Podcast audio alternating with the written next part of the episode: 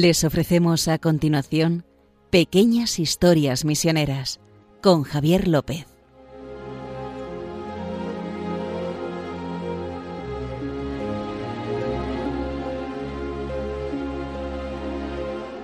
Comenzamos un día más aquí ya con el verano encima, con el calor que nos ha venido estos días, estas horas de calor. Justo Amado, director de Mepres, ¿qué tal? Muy bien. Y aquí también con Javier López, eh, ¿no? digno presentador de este programa. ¿verdad? Acompañándote aquí para que nos cuentes tus anécdotas, todas Sí, las historias que llevas a tus espaldas en Mepres y para hacernos más amena est- est- estas horas tan buenas que tenemos aquí en la radio. Que mm, hoy vamos a hablar de un francés, bueno, dos franceses, ¿no? Sí, un francés y una francesa. Y además, el francés es muy conocido, la francesa no tanto. Hablamos de muchos franceses en este programa. El francés es Pascal. Pascal, iba, iba a recordarlo de por si la gente quiere intervenir en el programa, Pero si quieres lo dejas para el final y yo te lo recuerdo. Venga, solo una vez. solo una vez. Venga, va- porque vas, me quieres decir que vas mal de tiempo, ¿no? Sí, Ya, porque es ya que para- acabamos de hoy, tengo que hablar. No llevamos ni un minuto y vas fatal de tiempo.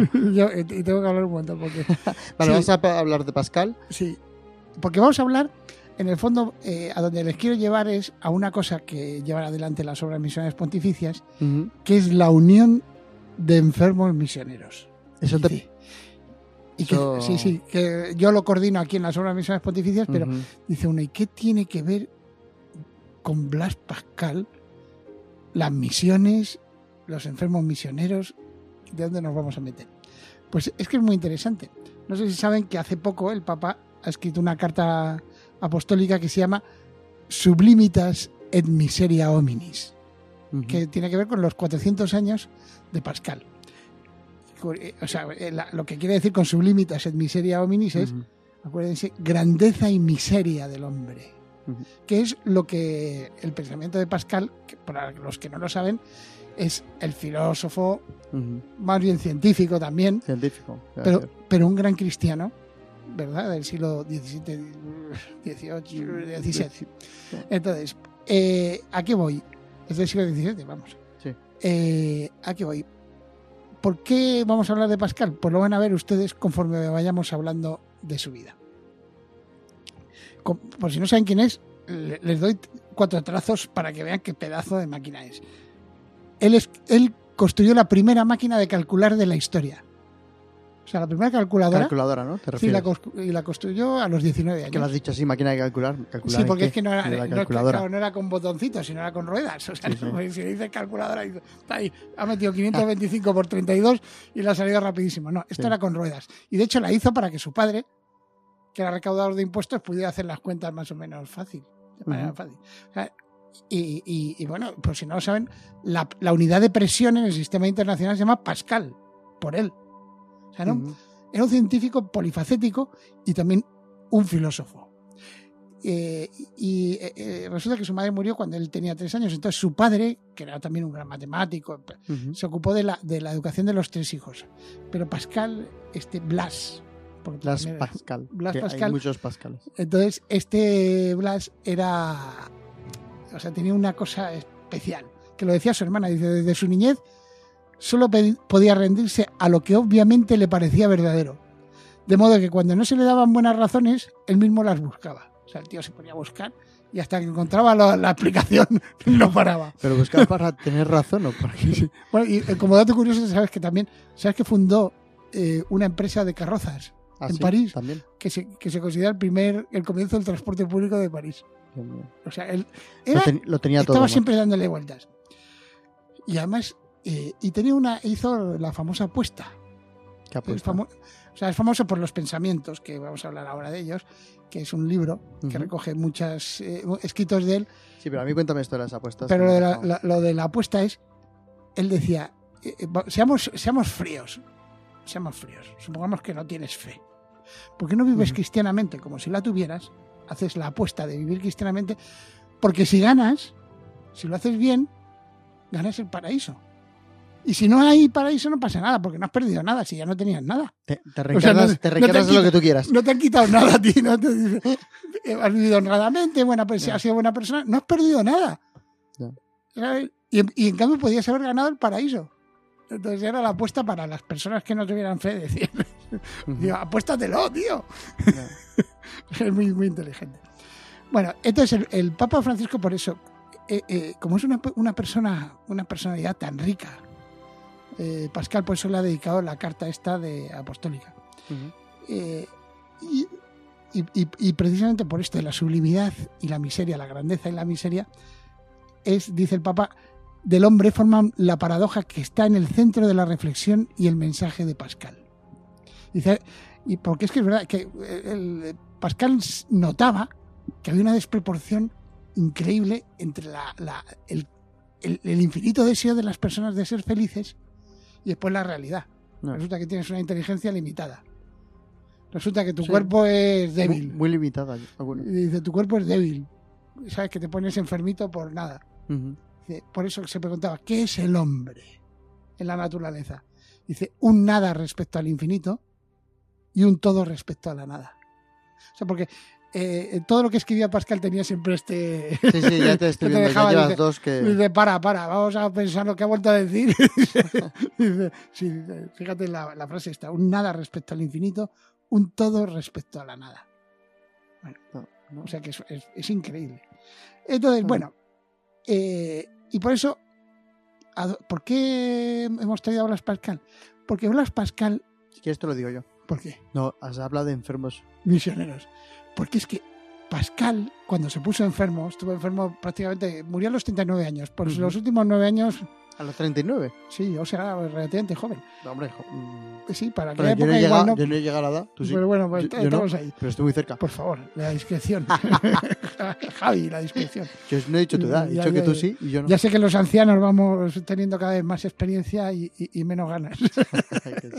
Bueno, la, la eh, eh, Blas Pascal, en Sí. nueve años, pues escribió, como en esos primeros nueve años que estuvo enfermo, escribió una cosa que se llama, en realidad parece ser que la dictó, que es oración para pedir al- a Dios el buen uso de las enfermedades.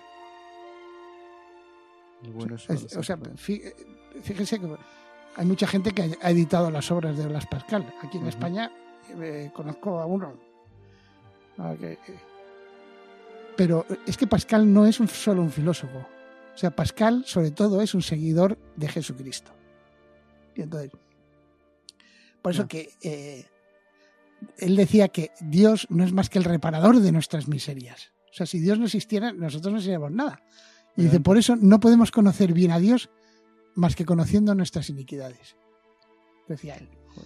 Y dice, por eso. ¿eh? Y, entonces- y- y- y además, cuando le dijeron que estaba enfermo, dice, pues genial. Dice, Él enfermó. Sí, dice, dice, "Me- está enfermo usted y yo creo que de esto va a morir. Dice, genial, si los médicos dicen la verdad y Dios me permite caer bajo esta enfermedad, yo he resuelto no tener otra ocupación ni empleo por el resto de mis días que el servicio a los pobres. Fíjate. Y decía, y él decía también, es que eh, eh, va un poco con la personalidad de él, porque él decía que el único propósito de escribir es la caridad. Que realmente debía ser el propósito de toda nuestra vida, pero él, el único propósito de escribir, esto para un escritor, dice, "Jo, el único propósito de escribir es el amor, Está bien pensado. ¿verdad? Y entonces, por eso, eh, eh, dice que, el- por citar la carta del Papa, ya que la hemos puesto, dice, Sí. si Blas Pascal es capaz de conmover a todo el mundo, es porque habló de la condición humana de una manera admirable.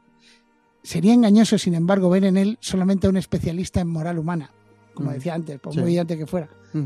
El monumento formado por sus pensamientos, el libro este, los Le Pensées, ¿no? Los pensamientos, algunas de cuyas fórmulas aisladas se han hecho célebres, ¿sí? a Pascal se le cita en todos lados. O sea, Ya, es eso sí. es, eh, invitado de todos los libros de cita, ¿sabes? No puede ser verdaderamente comprendido si se ignora que Jesucristo y la Sagrada Escritura son a la vez el centro y la clave de los pensamientos estos, de, de sus escritos y de su vida. ¿eh? Bueno, pues vamos a. Entonces, Bueno, escribió la oración, oración para pedir a Dios el buen uso de las enfermedades. Dice, bueno, ¿y qué tiene de especial? Pu- Pues es una oración que en realidad son como 20 folios. ¿eh? 20 folios de oración. Sí, porque es en realidad es como una especie de diálogo hacia Dios. Ah, vale. Que, se, que, el- que lo dictó y se lo Pero es copiaron. para hacer todos los días. No, es, Ah, vale, es vale, como. Su, su oración, única oración. No, Ah, pero no. pero, pero tiene unos pensamientos muy buenos porque dice, porque Señor, fíjate, se dirige siempre a, a- a- a Dios, porque se ve que tenía lo que dicen todos que tiene un santo, relación cercana con Dios. Si no tienes relación cercana con Dios, no se puede ser santo. Porque, Señor, como en el instante de mi muerte me encontraré separado del mundo, desnudo de todas las cosas, para eso me has enviado la enfermedad. Para que me vaya preparando a la muerte. ¿sabes? Una buena Por eso, dice, y por eso me estás quitando los afectos. O sea, yo quería mucho unas, las cosas, las personas, las ideas, mis libritos. Y, dice, y entonces me lo vas robando todo para que esté preparado. Porque en el fondo todo te pertenece a ti, no me estás quitando nada, era tuyo. Qué bonito. Y por eso eh, le dice al señor, a- al señor, le dice, Señor, le dice de vos. Siempre. Claro, en el siglo XVII se hablaba de vos a Dios. Amad mis sufrimientos, Señor, y que mis males os inviten a visitarme. Dice porque, dice, porque realmente a los discípulos de Jesús, ¿cómo se les puede reconocer? Pues si tienen sufrimiento como tuvo él. ¿verdad? Esa, es, esa es la idea Ah, de esta oración. Me imagino que la oración, pues no la vas a leer entera, porque si no No, que hacer un estamos aquí la- si estoy corriendo para terminar el programa, empiezo a leer la oración, no, no acabamos. ¿Puedes decirnos dónde se puede, por si algún Eh, es muy alguien que nos está escuchando le interese? se puede buscar en internet. En fran- yo la encontré en francés, pero creo que seguramente esté en- eh, también en Vale, digo Pero yo no la encontré publicada, eh, que es una pena. También es verdad que. eh, no es fácil de encontrar entonces. Pero bueno, pero Bueno. es, es- a mí me lo que a lo que voy, que es lo Vale. que nos une con nuestra segunda. Eso es, que es, eh, damos la mitad a lo mejor y falta. Llevamos ya la mitad, si no, llevo, no, Más, que cinco minutos. Más, sí, cinco minutos por dos. No os pido ni salud ni enfermedad, le dice a- al Señor, ni vida ni muerte, sino que dispongáis de mi salud y de mi enfer- enfermedad, de mi vida y de mi muerte, para vuestra gloria, para mi salvación, y aquí está lo más importante. Digo, para, no es lo más importante, es la gloria de Dios lo más importante, pero de cara a, a la segunda parte del programa es para la utilidad de la Iglesia y de vuestros santos. ¿De qué está hablando? Está hablando de la comunión de los santos. ¿verdad? Del cuerpo místico de Cristo. Sí. O sea que es, es ofrecer los sufrimientos. Y entonces aquí entra nuestra segunda protagonista, Margarita Godet, También francesa. También francesa. Eh, en este programa hemos- hablado de los fundadores, de las obras misiones pontificias, que eran todos franceses, Menos, menos, Pablo Manna. menos Pablo Mana, que era italiano, que era italiano. pero, pero al final fue a Lourdes, o sea que también... Y la patrona de las misiones también es francesa. Vale, bueno, pero San todo. Francisco Javier es español, es por el favor. único español que tenemos dentro de las misiones. Bueno, no, no es el único, hay, No, que Santo que Domingo hay un montón. Pero bueno, es por la broma de que Sí. si acabamos yendo, volviendo a Francia, ¿no? Siempre. Pues eh, resulta que eh, tiene que ver en un pueblucho, literalmente, de, de Francia. No voy a decirlo porque ya he dicho pueblucho y... Sí, va a quedar mal como digas sí, el nombre del pueblo. Acabo de fastidiarlo. Bueno, entonces... eh, eh, Pero pues- también querías decir pueblucho como pequeño, me imagino. o sea, no, despectivo. no despectivo. Pero bueno, el caso es que estaba una, una señora que se llamaba Margarita Godet. No, Margarita, eh, pues tenía una parálisis. Ujú. Resulta que de, de joven había querido ir a misiones. ¿Ah, sí? Sí, quería haberse hecho monja, no pero monja en plan, me voy a misiones. O sea, tenía inspirada. Pero claro, eh, le empezó una, una enfermedad que le fue paralizando. Ujú. Tan es así que acabó literalmente, no en una silla de ruedas, en un carrito. Literalmente. O sea, la tenía que mover casi como si fuera en, en una plataforma. Porque estaba. tenía unos dolores terribles. Y entonces, claro, eh, eh, tenía mucha amistad con otra enferma, ¿sabes? Una amiga suya, eh, Miriam, que esta Miriam le dijo: Oye, ¿sabes qué hago yo? Todos mis sufrimientos, pues los ofrezco por las misiones. Soy de alguna manera, y lo Ah, dijo, ¿sí? bueno, soy de alguna manera una enferma misionera. Lo digo así. Oye, pues ¿sabes qué hizo esta mujer? Escribió al rector en Francia, de quien hemos hablado siempre, misiones extranjeras. De París. Mira, sí, Javier, esto sí. Es Ya te lo sabes, que lo hemos sí, metido por todos lados. Entonces, eh, escribió al rector del Seminario de Misiones Extranjeras de París, que le recuerdo que mandaba muchísimos misioneros. De hecho, todavía Sí, lo sí. siguen mandando. Sí, Muchísimos misioneros, sobre todo a Asia, Ujú. Oceanía. ¿Verdad? Pues oye, le voy a escribir y voy a decir que me ofrezco como enferma misionera, como ha dicho esta Miriam, amiga mía. ¿Vale? Entonces le conté, hice- vamos, se, es- se escribieron cartas, los emails de la época, ¿verdad? Ahora que ya no escribimos cartas, se escribieron Mandamos cartas, emails o WhatsApp ya en su defecto. eh, se escribieron cartas y se fue un momento. de- El caso es que en 1928 se creó oficialmente la Unión de Enfermos Misioneros en Francia, 1928. Claro, dice uno, bueno, pues se creó. Dentro de poco es el centenario, no te digo nada. ¿eh? Sí, sí. Te quedan cuatro Estamos, años. estamos ahí. ¿Qué estás preparando? No. Entonces, Pero- pero claro, esto no quería ser eh, eh, un algo más. O sea, una especie como, vamos a hacer una asociación en la que todos tengan que... No, no, no, no. Si es que esta mujer tenía muy claro lo que se quería con esto. Lo, que- lo que se quería es que toda persona, todo cristiano, es misionero. Desde su bautismo. Lo llevamos diciendo Ujú. en las obras misiones pontificias desde que, desde que existen las OMP, pero la Iglesia lo dice desde que desde los primeros cristianos. Todos los cristianos son enviados. Es el id a todo el mundo y predicar No. el Evangelio. No se lo dijo a los solo a los. Se, se entendía que se decía a todos. Bueno, y hace poco tuvimos el, el, el Papa quiso y en la OMP en, en Roma hacer el mes misionero extraordinario el mes de octubre hace 2019 con el lema bautizados y enviados. Claro, es que. Mucho es que empeño en el es- pues bautizado. eh, Margarita lo que quería era eso. Ese, ese punto es, lo más importante. O sea, podíamos meternos en su vida. He intentado resumirla para no. Para que nos dé Con- tiempo, porque ¿no? nos quedan, que nos quedan 20 minutos todavía, ¿no? Sí, tus ganas. Ocho minutos. Dios No mucho. Entonces, eh, Margarita eso es lo que quería. Meter esa idea en todas las personas. Y hacer vida lo que es un dogma, pero que es verdad. ¿No? Si, lo dice el Papa, si no... Si, o sea, quien, si el Señor no construye la casa en vano, se cansan los albañiles.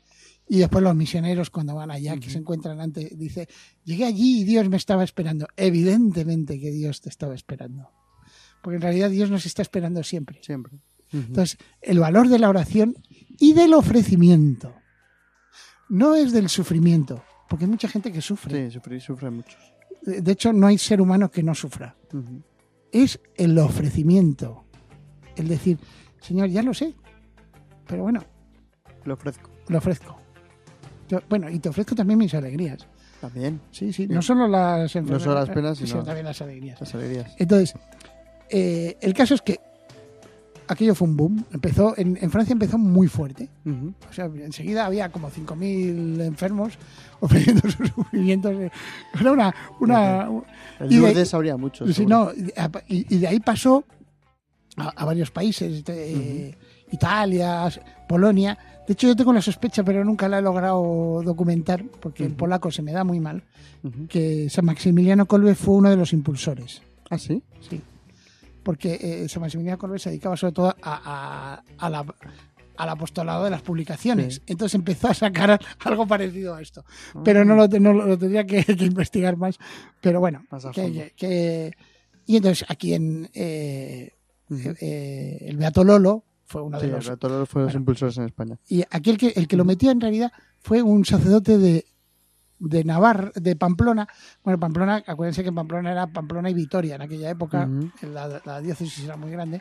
Entonces, el. Muy eh, misionera, por eh, cierto. Sí, muy- vamos, brutalmente misionera. misionera. De hecho, las obras misiones pontificias en España adquirieron fuerza porque un curita del seminario de Vitoria, es decir, de, de Pamplona, impulsó las misiones, ¿no?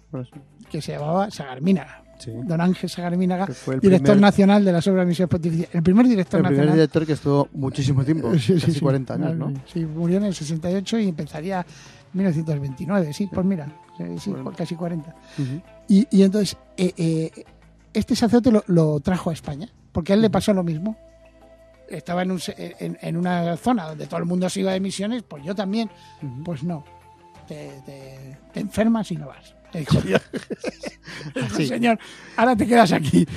Y entonces, él, él fue el que la... Y, curiosamente, en 1945, la Unión de Enfermos Misioneros fue asumida por una de las cuatro obras, la Pontificia Unión Misional.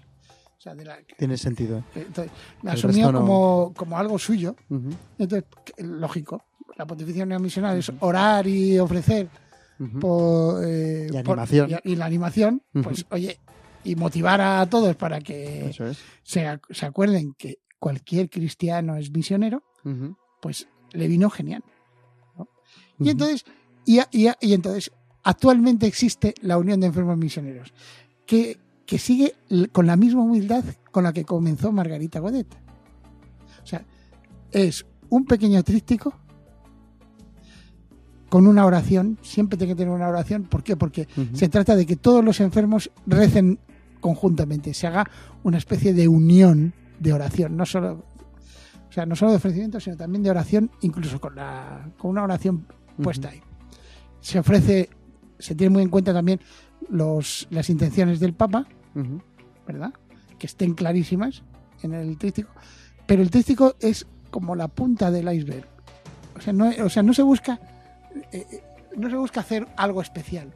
No se busca crear otra otra cofradía, otra- no, no, no. Se trata de dar una una razón más. En realidad, dar la razón de por qué tenemos que ofrecer nuestro, eh, eh, nuestro no solo decía sufrimiento, sino si es que sufrimientos internos, externos, de todo.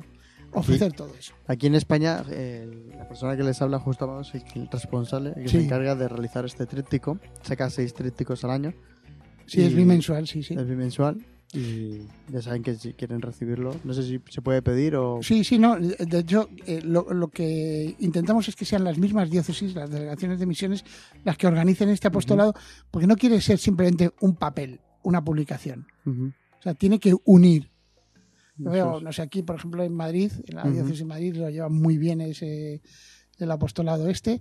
En Alcalá, que la conozco aquí al lado también. En otras diócesis también lo llevan muy bien. Pues yo O lo he visto por- en hospitales, ¿eh? Sí, sí, porque lo que pasa es que, como todas estas cosas, hay que tener cuidado. O sea, no se puede a un enfermo, ya que estamos hablando de la enfermedad, Sí, no se le puede llevar un enfermo que está operado del intestino, le llevas un chuletón, ¿no? Ya, ya, No, dice, ah, coma, que esto tiene mucha proteína. Te lo cargas, ¿no? ya, ya. Pues incluso espiritualmente, lo, digo lo de la carne porque lo dice San Pablo. Cuando era pequeño me daba y no Sí. comía carne, ¿no? Eso es. Pues lo mismo. Eh, hay que tener cuidado también con esto, porque no todo el mundo acepta ya. lo del sufrimiento, pero, pero para las personas que, que estén buscando, esto puede ayudar, ¿verdad? Está bien. Es una forma de ser misioneros muy en la línea de- del Papa Francisco, de decir, acuérdate, Bueno, aquí somos... en España hubo un caso hace poco de una niña que enfermó Sí, y ofreció su sacrificio por las misiones. sí, sí, Y la pequeña Teresita, ¿verdad? pequeña Teresita. Y fue un ejemplo de misionera. Sí, aquí. además con, eh, eh, dice, no, pero era muy pequeña. Sí, pues a su edad lo tenía más clara que, que mucha gente con más años. Pero bueno. ¿qué es eso? Sí, es una cosa muy sencilla. Bueno, justo ya se nos acabó el tiempo. Pero Eh, no es como tenía que contar tantas cosas que no me da. Y vamos a dejar el resto para. la oración de Blas Pascal. Mejor, mejor que no vean los, los oyentes lo que te- el rollo que había. Todo apunta. No, no, os he traído los 20 folios de oración, pero eh, justo siempre tiene, tiene muchas cosas que decirnos. Bueno, saben que pueden eh, contactarnos y colaborar si quieren enviarnos cualquier cosa, sugerencia o pedirnos, aunque sea la oración para que nosotros se la mandemos, pueden pedírnosla a través del correo electrónico en historiasmisioneras@radiomaria.es. Repito, historiasmisioneras arroba radiomaria.es y saben que si quieren escuchar algún podcast de los que ya hemos emitido, que ya hemos cuarenta y pico, casi llegando a los 50 ya justo, Sí, a los sí, 50 sí. programas, pueden buscarlo en el buscador suyo habitual de internet, el que utilicen en el móvil en el ordenador en la tablet, donde sea, poniendo pequeñas historias misioneras Radio María, ahí les lleva directamente al podcast que está colgado en Radio María. Y a ti justo nada, desearte un feliz verano y que por igualmente, estaremos, aunque estemos de verano, estaremos por aquí con los oyentes para que nos sigan escuchando y nada, que muchas gracias. Justo. A ti, Javier. Pues hasta la próxima.